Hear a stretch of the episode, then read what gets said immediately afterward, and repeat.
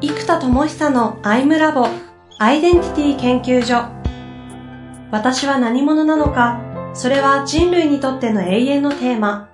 15年の歳月をかけ開発された統合された究極の私と出会える技術アイミング。不確実性の時代を生きる次世代リーダーのためにアイデンティティの本質について語り尽くします。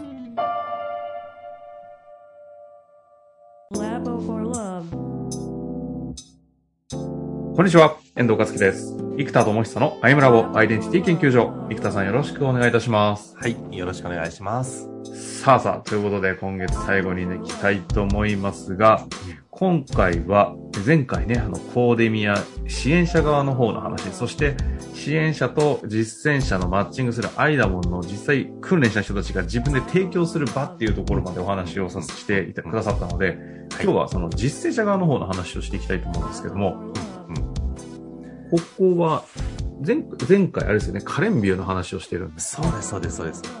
で、ここもまず段階があって、えっと、アイダモンってスクールをやった時にも結構人が来てくれたんですよ。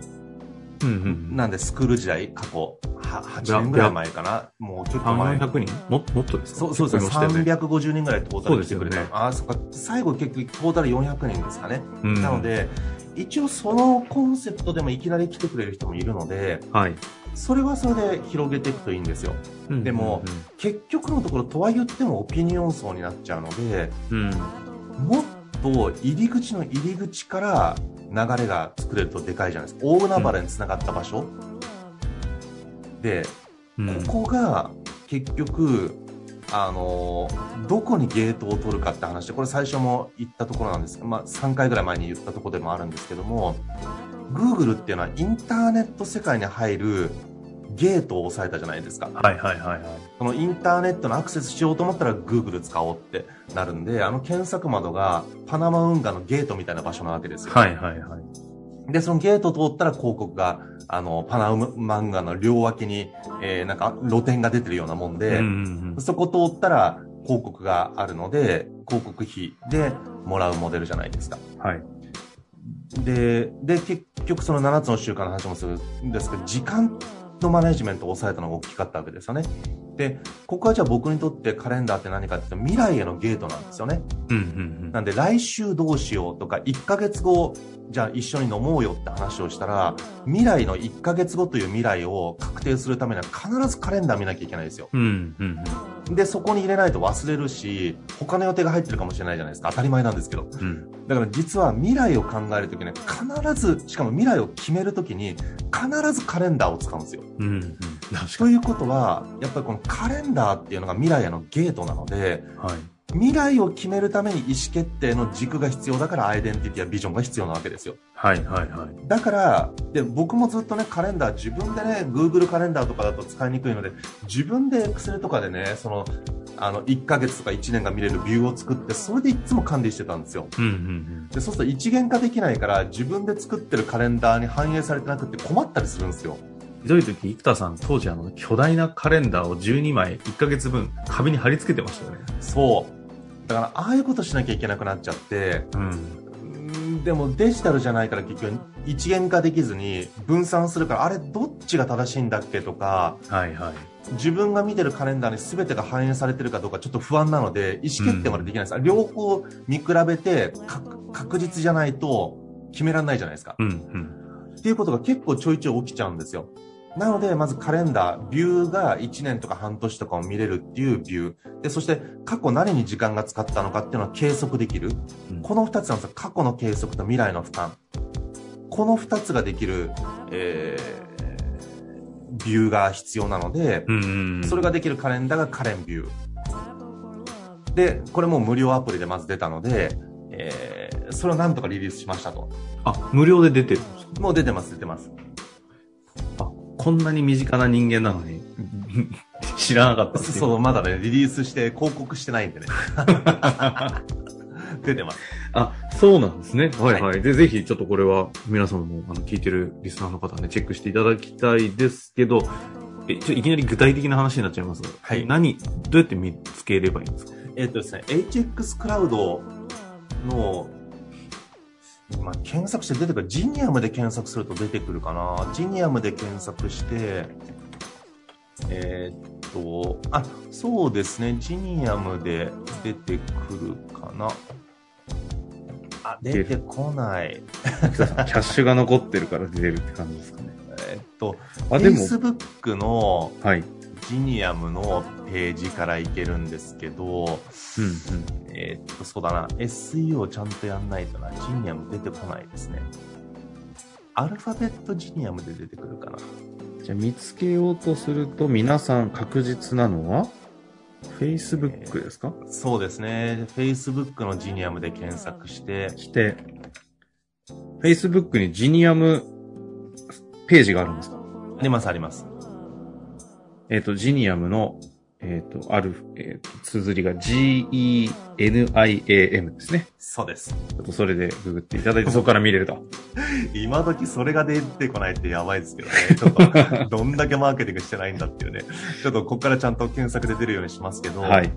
そうです。で、このカレンビューが、えーっと、まずリリースされましたと。はいはいはい。で、ここから、えーっと、カレンビューから、えー、次に、今週ぐらいに完成するのが、うんうん、えーっと、なんで1月中旬なんで、まあ、これが皆さんとこ行ってる時にはもう出てるんですけど、えーっと、目標管理ツールなんですよ。ほう。アウトプットとか今月、例えば3つ何をアウトプットしなきゃいけないかっていうのが、うんうん。メーカーに置くのって結構難くないですか忘れませんっていうのがあって、カレンダーに今月アウトプットが何で進捗が何パーセントかっていうのを見たいんですよ、そこで。あで、そうすると目標とかマイルストーンだけを管理する仕組みが欲しくって。で、マイルストーンを管理するときにカレンダーの細かい予定今度邪魔になっちゃうんですよ。マイルストーンだけを見たいんですよ。タスクも見たくないんですよ。マイルストーンだけを管理したいんですよ、実は。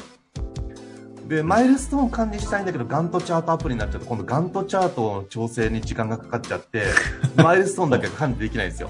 はいはいはい。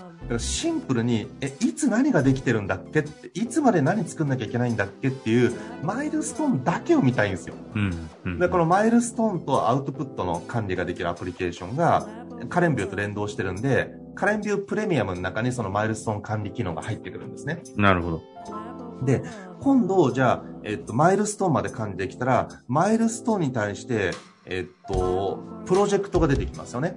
例えば、じゃあここで、えーなんかこういうアプリをリリースする。じゃあそこまで開発があったり、デザインがあったり、企画があったり、設計があったり、まあ、いろいろとこう、プロセスフェーズが出てきて、マイルストーンに対してプロジェクトが出てくるじゃないですか。うんうんうん。でそうすると、プロジェクトのフェーズごとにタスクが管理できる、えー、プロジェクトタスク管理アプリが出てくるんですよ。ほうほうほう。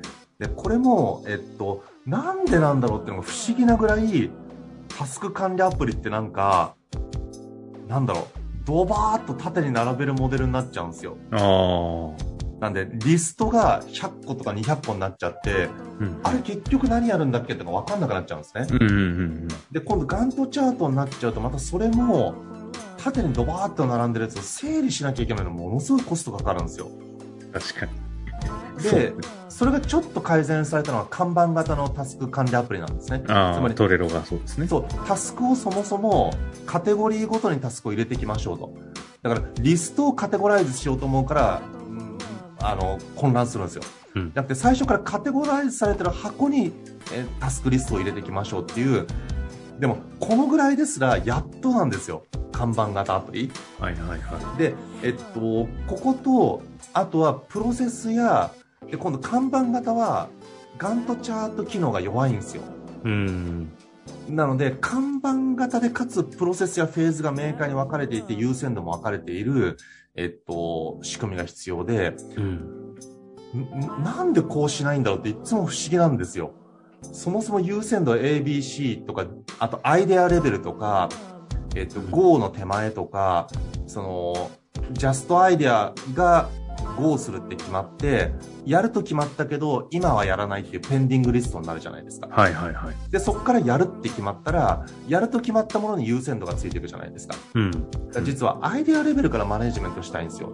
でも通常のタスクアプリだとタスク入れちゃうと、それがなんかグループウェアになっちゃってるから、ジャストアイデア書くと邪魔なんですよ、みんなに。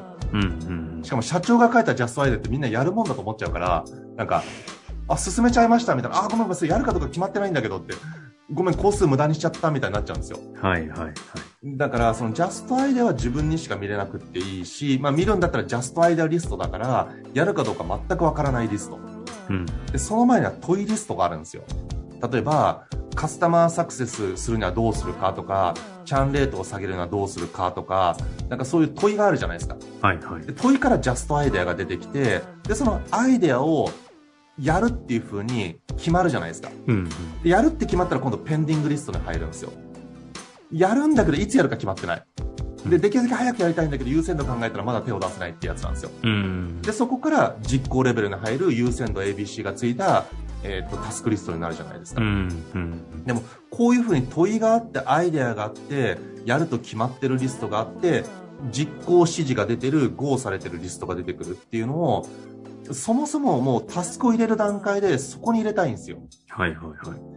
なのに、今だとタスクリストにそれを全部入れなきゃいけないから、ジャストアイデアと優先度で実行しなきゃいけないのが同じリストの中に紛れ込んじゃって、うんわけわかんなくなっちゃうんですよ。うん。そもそも、そういうふうに、そのアイデアが実行されるリストとして問いリスト、アイデアリスト、えー、もう確定リスト、えー、実行リストと、えー、分かれていて、で、それがプロジェクトごとでフェーズ1でやるべきこととフェーズ2でやるべきこと。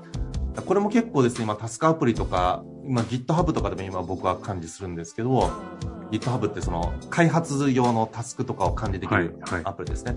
そうすると、今すぐやる必要がないんだけど、フェフェーズ1の開発が終わったらフェーズ2でやると確定してるリストがあるんですよ。うん。うん。でもそれはフェーズ2になるまでみんな考えなくていいんですよ、ぶっちゃけ。うん。でも書いちゃうとみんな気が散っちゃうとか意識いっちゃうじゃないですか。はいはい。でもそれフェーズ1が終わんないと理解できない内容が入ってきたりするので、うん。フェーズ2の段階で出現するタスクリストでいいんですよ。なるほど。でもこれがフェーズ1とか2がちゃんと綺麗に分かれないから、えっと、なんだろう。全部リストが載っちゃうんですよね。そこにペンディングってタグとか付けられるんですけど、タグ付けるんだけど、リストに入っちゃうから、リストが増えちゃって混乱しちゃうんですよ。あだからそのタスクとしてメンバーに出現するタイミングもフェーズ2の段階でいいので、この辺のね、なんかね、マネージメントを考えた時のタスクの見せ方？うん。タスクリストってタスクを管理することが目的で作られちゃってるんですよ。うん。うん。でもマネージメントを目的で考えると、社長がジャストアイデアしてることをみんなに知られちゃうと、右往左往させちゃうんですよ。はいはいはい。だからそれは影響力が大きいから見せたくないんですよ、未だ。うんっ。ていうものも管理して、えっと、フェーズ2になるまで集中するために余計なタスクは見てほしくないんですよ、みんなに。っていうマネージメント視点から考えたときに、タスクを出現するタイミングもちゃんと設計しないと、結局今、オンラインでチームワークやるから、ただでさえ指示が難しいわけですね。うん。そこに対して見る必要ないものまで見せてしまって、混乱させてしまう。で結構混乱するんですよ、そして。ペンディングって書いたのやっちゃったとかね。はい。ちょいちょい起きるんですよ。そう。だからね、ここをやるにはそもそも箱を分けてタスクを入れていく。だって引き出しがあって、引き出しにしまうものを分かって買ってきたものをしまっていくじゃないですか。うんうんうん。同じように、えっと、先に引き出しを決めておいてそこにタスクをしまっておく。うん。で、そうなると iPhone のアプリとか、まあ iPhone とスマホアプリも作ってるんですけど、そもそも入力専用アプリが欲しいんですよ。タスク入力専用アプリ。っていうのは、タスクを管理するときって、タスクアプリを開いて、えっと、チェックするときと、パッと開いて入力するときってどっちの方が多いかって言うと入力なんですよ。うん。で、1日に僕10回ぐらいタスクアプリを開いて入力するんですね。はいはいはい。でも、タスクをこなすときって、今のタスクの一覧リストがあって、今やるってものを確認してやってるので、1回しか開かないじゃないですか。うんうんだからこのタスクを実行するための管理と、入力を高速にやるための仕組みってちょっと違うんですよ。うん。うん。で、そうすると入力専用アプリがないからタスクうんプラスボタンを押し押したり、えっと、そこで入力をして、で、なんか、なんかね、カラムとかが出てきて、プロジェクトを選んだりとかしなきゃいけないんですよ。もうその時点でもうめんどくさいし遅いんですよ、一個一個。うんうん。なんで未だにそんな UI がなんか遅い仕組みになってる。カラムクリックして、カラカラって回して、ポチってクリックしたら、ね、カラムクリック、回す、選択って3回もクリックしなきゃいけないんですよ。はいはいはい、そうね。もうね、そういうのがね、極めてね、時間の無駄なんですよ。なるほど。だから、そもそもね、その、例えば優先度 ABC と、プロジェクト123ってあったら、それが9マスになってて、プロジェクト2の優先度 B だったら、そこをクリックしたら、立ち上がって入力すればいいじゃないですか。うん。みたいに、入力するシステムそのものに特化すると、えータスクの、その管理までされるんですよ、その後の。うんうん。でも今だと、他のアプリ僕ないから仕方ないから使ってるんですけど、タスクリストに入れちゃったら、なんか、カテゴライズの工数が後々かかっちゃうんですよ。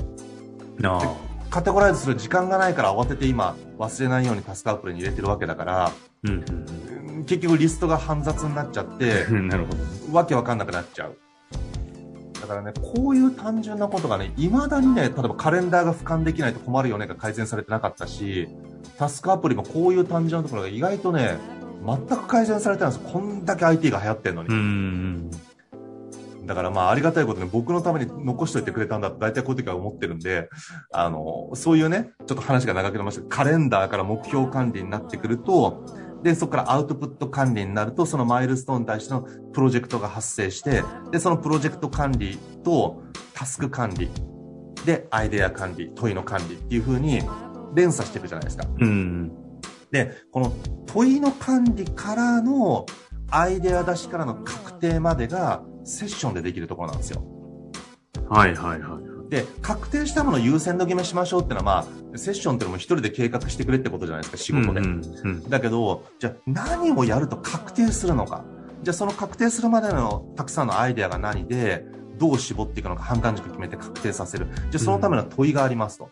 で、問いのセットっていうのが問答回路なので、えーフレームワークがあるわけですよね。うん。なんで、その問答回路があって、問いがあって、えー、アイデアがあって、確定させる、意思決定される。えーここまでをセッションでやる必要があるんですけど、ここがセッションの必要性が普通出てこないんですよ。うんうんで、その前段階のカレンダーから目標管理、アウトプット管理からのプロジェクト管理、タスク管理ってくると、そのタスクが膨大すぎて、結局優先度決まらずに暴殺されちゃってるよねってことに気づくので、うん。うん。初めて、その、問答回路と問いとアイデアと確定事項、優先度が何なのかっていうのが必要性が発生するんで、セッションの方向に入ってくるので、メタマーの人たちが活躍できるっていう、なんか、そういう流れになってるんですよ。うん。凄まじいですね。え、ここは実際アプリも開発、えっ、と、カレンビューの方が出てるということは、今の工程に関しては全て実装されてるんです？えーっとですね、もうカレンビュー出てます。で、これが収録されてる時と、えーっと、放映されるタイミングでは、えーっと、もう目標管理ツール、アウトプット管理までがカレンビューに統合されてます。えー、これ先ほどですね、ググってみたところ、ジニアムカレンビューでやると Facebook ページ出てきたんで、うん。そっちからいけるかもしれないですね。あ OK です。ぜひ。で、その中で、えっ、と、LP がバーッとありますけど、カレンビューっていうのは、プランがいっぱいアプリケーション、HX 新コンテンツ講座、目覚めの問答ワーク、アウェイアウェイク、HX 新スキル実践講座とバーッと一覧になってる画面があるんですけど、はい。えっと、そこからですね、あの、HX クラウドのページに飛んでもらって、アプリケーションの中のカレンビュー。なるほど。はい。ということですね。今の流れで見ていただくと見つかりそうですので、ちょっと、まあ、その時にはもうちょっと最適化されてるかもしれませんが、ぜひ見ていただけたらと思いま。ですここであともう一個追加があるのが、はいはい。じゃあカレンダーをどうやって広げるかってことなんですよ。ほう。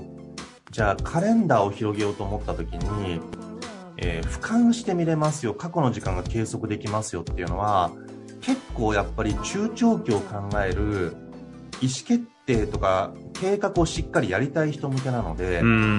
やっぱちょっとハードル高めなんですよ。確かにそう思います。だけど、えっと、今度、インターネット黎明期に広がったのは、えっと、ヤフーメールとか、結局コミュニケーションツールなんですよ。LINE とかもそうですし、うんうん。そうすると人と人とがカレンダーを通じて取るコミュニケーションをポジションできればいいんですよ。なるほど。これ何かっていうとアポイントメントなんですね。はいはいはい。なので、ワンクリックでアポが双方調整できますと。1対1でも、1対100でも最大、1対100でもそれぞれの空き時間を自動計算して、ワンクリックで予定を決められるっていう仕組みになってるんですね。なるほど。で、これがアピーっていう、まあ、アポイントメントスピーディーになるんでアピーっていうアプリなんですけど、うん、このアピーが1月中にはもう出るんですよ。で、そうすると、 Calendly を使ってる人は、アピーで予定調整するのが超絶楽になるんですよ。うんもうワンクリックでどんどん出るんで。で、それをコピペして、メッセンジャーとか Slack とかに投げれば、もうみんながポチって予約してくれるので、楽になるんです。へで、ここが Calendly がこの機能で1分で予定調整ができるっていうんで、時価総額3000億になったんですね。はいはいはい。なんでそこの、えっと、近いポジションなんですけど、ただカレンダーそのものは持ってないんですよ。Google カレンダーとかと連動するって発想なので、でもちろんそれもうちはできるんですけど、えっと、カレンダーと連動すると何ができるかって、そこでアピーで、えっと、予約アポイントメントができるので、人と人とのつながりにブワーッとアメーバ状に広がる可能性がこれでできるんですよ。うんうんうん、で、かつ、えっ、と、予定調整が何に必要かっていうと、僕ら研修とか教育やるときって、その、セミナーとかに参加する予定調整の時に、その日程を見て、で、カレンダーを確認して、全10日程だったら、10日程1個1個空いてるかなって確認しなきゃいけないじゃないですか。ね。はい。で、ここは結構ね、半年12日程とかがあると、ここをめんどくさいからやらずに離脱しちゃう人が結構多いんですよ。はいはいはい。で、調べよう調べようと思って日程調整忘れて、ああ、参加したかったのに始まっちゃってたってすんごいよくあるんですね。確かに。コンサート、ライブみたいなもんですか？そうです。で、これが実はもう、コーデミアのサイトで予定されてるプログラムは、自分のカレンダーと連動してるので、はいはい。もう、調整ボタンを押すと、もう全日程、秋日程だったら全部一括予約できるし、うん、自分が被ってる日程があったら、2日程予定が被ってますって自動で出てくるんですよ。うん、で、その2日程自分で調整するか不参加ってやって、不参加でやったら録画データが自動で送られてくるので、えー、そうやってやると、日程調整が一瞬なんですね。だからその講座いいなと思ったら日程どうだろうっていうのはもう自動で計算できるんで、参加しやすくなるんですよ。なるほど。ってやるとオンラインイベントに、えー、今、ただでさえ家にいてちょっと億劫になっちゃって、行動力が下がってるんで、うん、その予定調整コストを人とのアポイントメントとイベントごとに参加する時の予定調整をもう一瞬で全部やるっていう仕組みにする。うん。っていうとこまでを、えー、連動させて作ってます。そしてリリースします。そうですね。っていうことですね。